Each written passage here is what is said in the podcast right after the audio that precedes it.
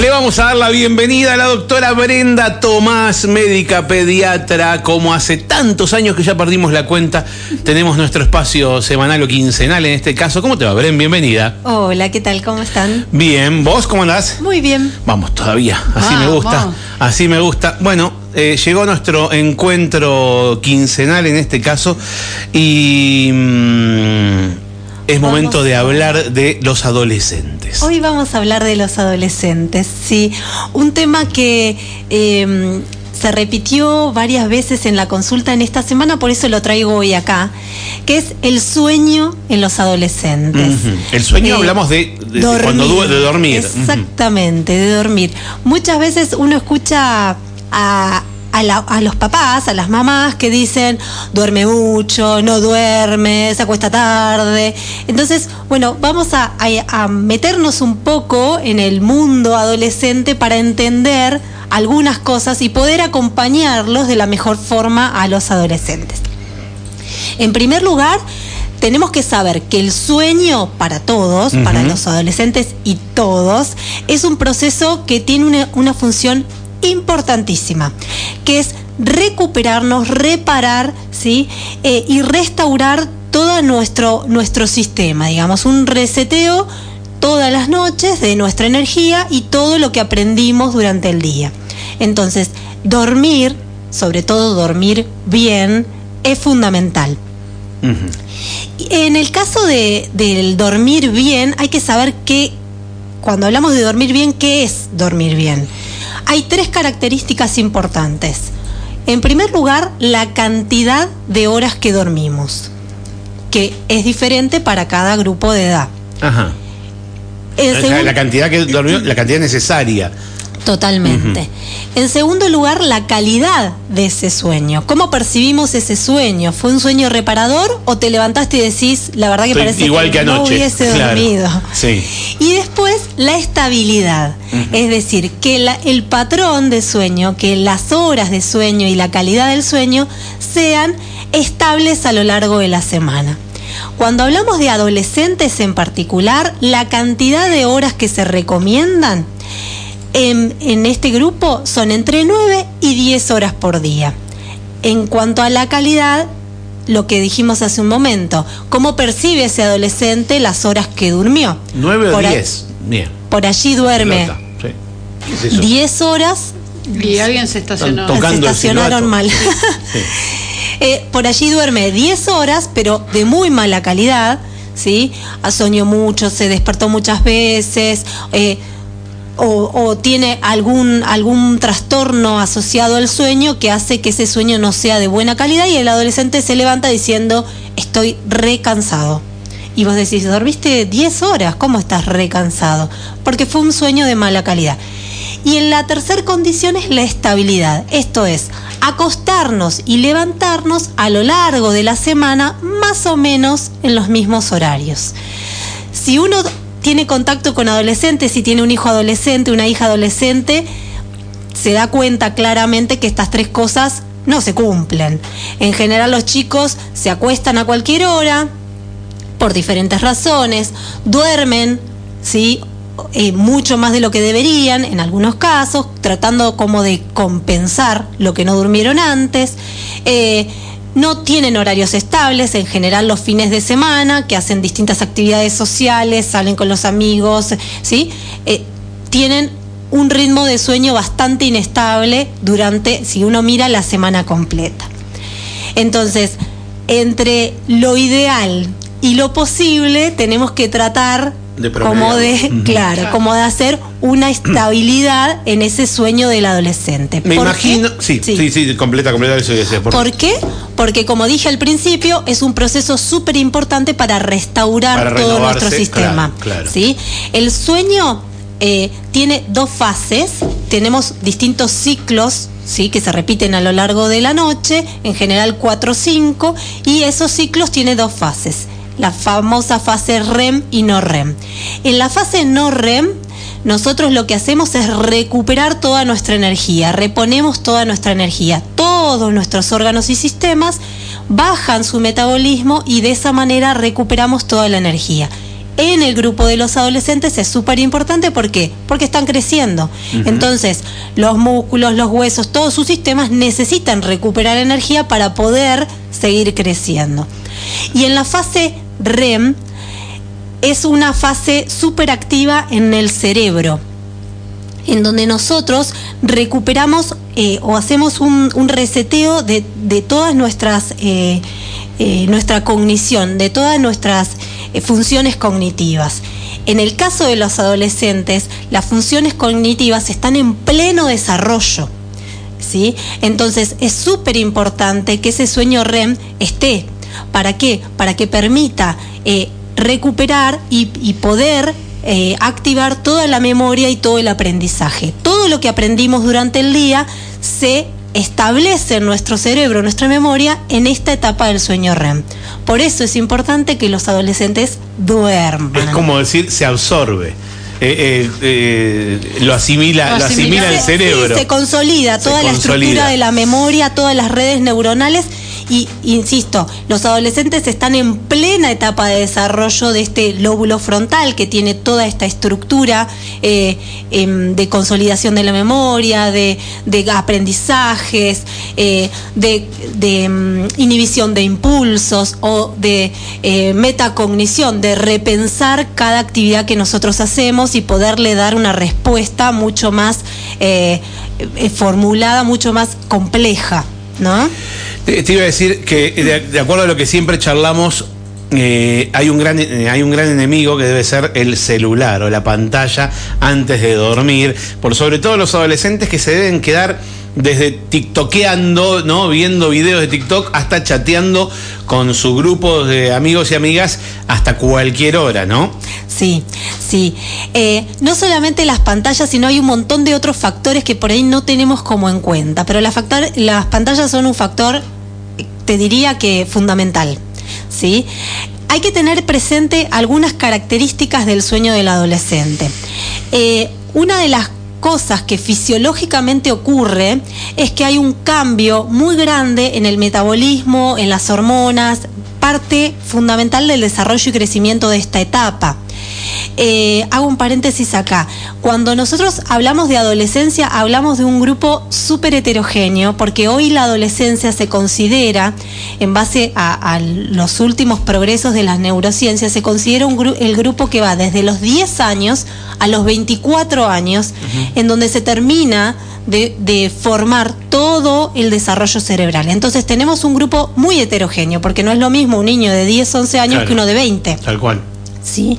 Entonces, cuando hablamos de adolescencia tenemos que también mirar las particularidades de cada grupo. Algunos autores lo, que eh, también hablan es de adolescencia temprana, media y tardía, como para hacer una diferenciación. Pero en líneas generales, todo este grupo de personas necesita dormir esta cantidad de horas con esta calidad y con esta estabilidad. Y algo particular que sucede en la adolescencia por los cambios hormonales que se dan es que existe lo que se llama un retraso de fase. ¿Esto qué significa? Que normalmente, que es una queja que yo escucho mucho en el consultorio y los chicos se sonríen cuando yo digo esto, normalmente los adolescentes empiezan a disminuir todos sus, digamos, apagar todos sus sistemas un poco más tarde, a entrar en el sueño un poco más tarde que el resto de la población. Habitualmente los adolescentes se cansan, por decirlo de alguna forma fácil de entender, se cansan un poco más tarde, entonces pueden dormirse o entrar en este sueño cerca de las 23 horas. Si uno se pone a pensar, bueno, lo normal por su fisiología es que se acueste más o menos a las 11 de la noche, se duerma 11 y media, ¿sí? Habitualmente ya ahí tenemos un problema. ¿Por qué? Porque los chicos se levantan 7 de la mañana para ir a sus actividades escolares, entonces ya ahí tenemos una cantidad de sueño que no sería la ideal para ese, para ese adolescente. Pero ¿cómo hacer que un pibe se acueste a las 9 de la noche? Difícil. ¿Cómo hacer que, alguien se acueste a las 9 de la noche? Hay que, hay que ir como tratando de... ¿Sí? Para eso tenemos que ver todo el contexto. Esto que hablabas, las pantallas, yo siempre lo digo en la, en la consulta, los chicos se empiezan a reír, las mamás se, empiezan como a poner cara de, viste, te dije. Eh, las pantallas tratamos de que unas horas antes ¿sí? De irnos a dormir, de que sabemos que vamos a ir a dormir, bueno, las pantallas se empiezan a dejar. Algo importante es que no estén en la zona donde voy a dormir. No relacionar la habitación, en general los adolescentes, por las particularidades propias de, de, su, de su edad, buscan intimidad y ¿qué hacen? Se encierran en el cuarto. Entonces, comen en la habitación, juegan en la habitación, eh, chatean en la habitación, to- todo es en el lugar donde deberíamos dormir. Entonces, empezar como a buscar que todas esas otras actividades que me van a perturbar iniciar el sueño, no se hagan en la habitación. Eh, estudiar, bueno, que no estudien en la habitación, el teléfono se queda fuera de la habitación, no hay televisor, no hay computadora en la habitación, ¿sí? Porque eso, sí, eh, genera que estemos todavía como conectados, ¿sí? Y nuestro sistema esté todavía conectado en eso. Sí. Cuando decís pantallas, ¿te referís solo a celular o una serie tampoco? Como Nada de todo Nada. eso. Y además está altamente probado que la luz azul, la luz que emiten las computadoras, los celulares, las tablets, ¿sí? genera una disrupción en nuestro cerebro. Eh, nuestro, nuestros ciclos, todos nuestros ciclos, están re- eh, regulados por la luz del sol. ¿Sí? Entonces, cuando empieza a, salir el sol, nosotros despertamos y todos nuestros sistemas empiezan a activarse. Cuando empieza a bajar la luz del sol, aumenta la melatonina, que es la que nos va a permitir entrar en el sueño, que los chicos por este retraso de fase se produce un poco más tarde. Eh, esa, ese disminuir la luz solar nos hace que nosotros podamos ir a descansar y le estamos avisando al organismo que vamos a ir al sueño reparador que nos va a reponer de energía para el día siguiente. Si yo utilizo cualquier dispositivo, incluso las luces de casa son esas luces blancas muy estridentes, puedo alterar, de hecho está altamente probado, que se alteran este ciclo luz-oscuridad. Entonces, muchas veces lo que te dicen, bueno, si uno tiene que utilizar una pantalla, una luz, lo que fuera, que sean pantallas que, o, o que usemos algún salvapantalla que bloquee esa luz azul. Ahí Viste que ahora los celulares tienen la opción. Totalmente, Le, le pusieron eso. un botón de modo nocturno o luz azul, Ahí antiluz azul, no me acuerdo. Exactamente. Eh, que o, o lo podés ver en blanco y negro el teléfono, tiene una Sí, opción, o si no te sí. lo pone más amarillo todo. Sí, más rojo, más Oh, en el tono rojo naranja.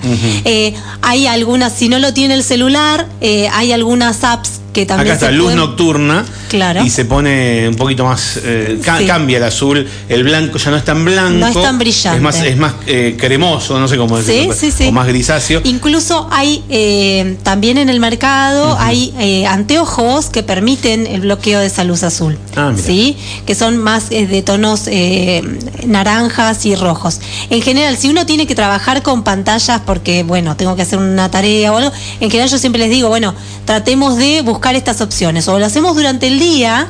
¿Sí? O si lo tengo que hacer durante la noche, busco estas opciones para bajar la intensidad de la luz azul que no nos va a dejar dormir. ¿Por qué? Porque por más que yo apague la pantalla, a los adultos también nos pasa, me quedé mirando una serie y después estás como, ¿no? Activado y te quedaste pensando y, y- y- y seguimos con, e- con eso. Seguimos activados. Nos cuesta un montón eh, entrar en el sueño. Entonces, nos, nos alejamos de las pantallas o utilizamos estas cosas, pero lo ideal es que unas horas antes vuelvo a lo mismo, entre lo ideal y lo posible, ¿no? Eh, si es posible no hacerlo, muchísimo mejor, pero buscamos siempre como este ideal. Eh, otra cosa importante y que a veces no tenemos en cuenta son eh, aquellas sustancias que nos mantienen en actividad. ¿sí? En los chicos es habitual que tomen mate o que consuman cafeína, bebidas colas que tienen cantidades exorbitantes de cafeína y ahora lo que estamos viendo y que es, yo digo, hasta peligroso, son las bebidas energizantes, que tienen altísimas dosis de cafeína, ¿sí? Entonces, todas estas bebidas que acabo de nombrar tienen eh, estimulante, que es la cafeína, la teína, la mateína, que nos hace estar como mucho más en actividad y no nos permite conciliar el sueño. Entonces, Mm. todas esas cosas las tratamos de sacar. Las bebidas energizantes incluso en la adolescencia no habría que consumirlas. Sería... Eh, a ver, sería como eh, muy eh, muy tonto de mi parte decir que los chicos no lo consumen porque uno lo ve todos los días, ¿sí? Y es algo que charlo muchísimo en la consulta. Encima es son de venta libre. Sí, eh, no es que súper preocupante. para mayores. Ujú. Sí, sí, y se ve un montón, ¿eh? Por la calle los pibitos con fritz. Sí, Gusta, sí, digamos. sí, sí. Es- Este, a mí me ven, eh, me ven en, en- en los supermercados como cuando con las latas y las esconden. Como dicen, ahí viene, ahí viene. Eh, pero bueno, hay que trabajar muchísimo con los chicos en casa. Esto no es para el consumo de los adolescentes y mucho menos sabiendo que la cafeína genera adicción, genera alteraciones en el desarrollo cerebral, como dije antes, están en pleno, pleno etapa de desarrollo, claro. desarrollo, Ujú. ¿sí?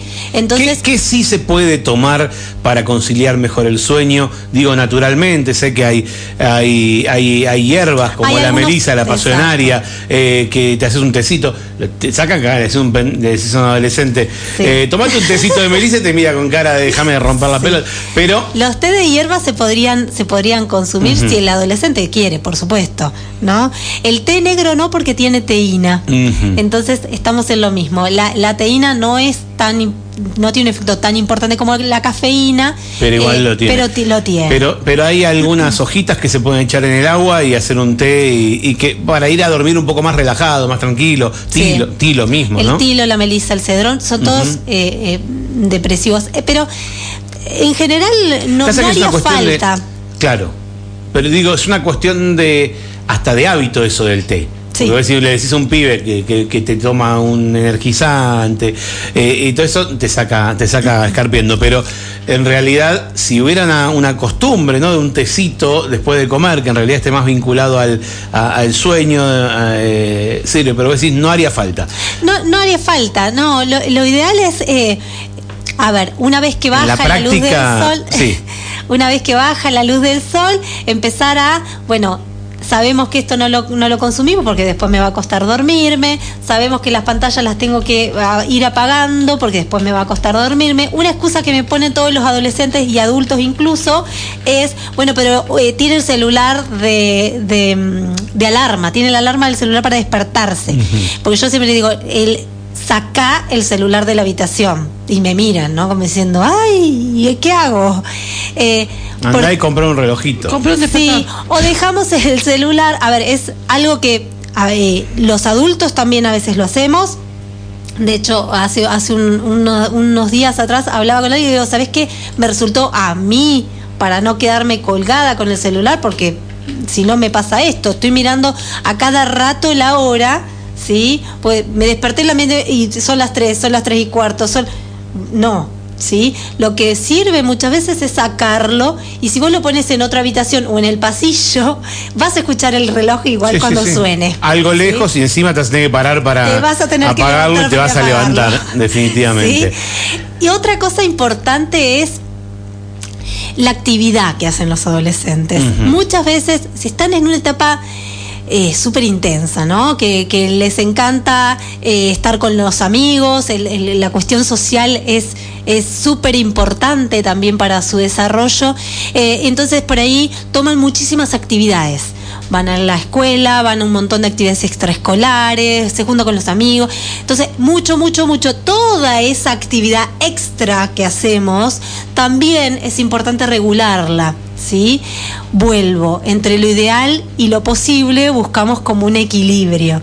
Hay chicos, el otro día una chica me decía, bueno, ¿qué querés? Yo entreno, ¿no? Iba a un deporte, yo entreno a las 8 de la noche. Entonces llego a casa a las 10, no sé. El tema del ejercicio físico siempre se recomienda que sea lejos de las horas en donde yo voy a ir a dormir. Por una razón. Físicamente es muy probable que estés recontra cansado si entrenaste a las 8 o 9 de la noche, pero hormonalmente nuestro sistema sigue activo. ¿Sí? Hay un montón de adrenalina, noradrenalina, cortisol que están súper activos y eso muchas veces impide que entremos en el sueño. Entonces, en los Mm. adolescentes, en todos en general, eh, se recomienda como que esté alejado unas horas por lo menos dos horas entre la actividad física y el horario en que voy a dormir. Y están los muchachos que se juntan a jugar a la pelota a las 9 de la noche y que vuelven a las 11, que se pegan a la noche y se vienen a dormir y están con, lo- Claro. con los ojos así, ¿no? Claro. Bueno, sí, es que a los adultos también le pasa. Vuelvo. Cuando hablaba con esta adolescente el otro día en el consultorio que ella me decía que iba a entrenar a las 8 de la noche y entre que salía, llegaba a la casa y se acostaba a cualquier hora, eh, yo decía, bueno, busquemos un equilibrio. ¿Eso qué es? Martes y jueves, bueno, el resto de los días tratemos de hacer todas estas otras cosas para eh, de alguna manera ayudar y compensar, porque si no, si todos los días vos seguís con ese ritmo, a largo plazo estás quitando un montón de tu sueño. ¿sí? ¿Sirve esto de compensar? Porque, a ver, En realidad no. Lo mismo que, a- ahí voy, Lo mismo que los fines de semana. Muchas veces Claro. te dicen, los chicos salen, se acostó retarde, déjalo dormir hasta las 5 de la tarde. No, ¿sí? No porque esto que hablábamos antes, hay que buscar cierta estabilidad. Vuelvo, entre lo ideal y lo posible, No, ¿no? no, no, por eso. Hacemos lo que podemos. Eh, aún si salieron, conviene generar cierto... Si salió y se acostó a las 3, 4 de la mañana, que no se levante a las 5 de la tarde. Lo levantás a la 1, ¿sí? Por ahí ese día va a estar un poco más chinchudo, algo somnoliento, pero tratemos de que, des- porque si se levantó a las 5 de la tarde, el sábado se va a acostar a la- nuevamente, ¿sí? Y el domingo, y después es como que vas arrastrando, ¿no? Todo ese mal dormir de días. Sí. ¿Cuál es la consecuencia del mal dormir? Depende, depende la cantidad de días que yo estoy durmiendo mal, en cantidad, calidad y estabilidad, ¿sí? ¿Y qué voy haciendo con eso? Por eso vamos buscando, ¿no? Eh, si yo no duermo bien un día, puedo estar con insomnio diurno, que se te duermen arriba de las carpetas, ¿sí? Es una queja, bostezan los chicos en la clase, eh, con mal humor, eh, por ahí con algunos reflejos un poco más lentos, ¿sí? Físicamente va a estar bien, pero va a tener algunos reflejos un poco más lentos, va a estar más lento de reaccionar. Sí, ahora sí, esto pasa todos los días. A largo plazo genera más dificultad. Claro. Muchos chicos te dicen, hoy, te, hoy no dormí, tengo la mecha corta, ¿no? Mm. Bueno, tratemos de que esa mecha corta no sea corta todos los días, porque a largo plazo genera muchas alteraciones, ¿sí? Y algo súper importante que dije al principio, va a generar trastornos en el aprendizaje, trastornos en el humor, y muy a largo plazo hay estudios que hablan de que va a generar incluso trastornos en la alimentación, el, genera sobrepeso, obesidad o trastornos de em, la conducta, ansiedad o depresión. ¿sí? Entonces, ¿qué es lo que voy a hacer con mi adolescente en casa? Punto número uno, tratar de que, en- que le- explicarle ¿sí? que el sueño es fundamental, no solo para él, sino para todos. ¿sí? Y algo que yo siempre digo, bueno, prediquemos con el ejemplo, ¿no? Porque si yo le estoy diciendo a mi adolescente que haga algo y yo hago lo contrario, muy difícil va a ser. Esto que yo planteé eh, así como al pasar, el celular, que los adultos también tenemos una gran dependencia del celular, el celular mostrémosle que lo dejamos en la cocina, ¿sí? Todos dejamos el celular en una canasta en la cocina, ¿sí? Y mañana nos levantamos y vemos todo lo que sucedió en esas horas que dormimos, ¿sí?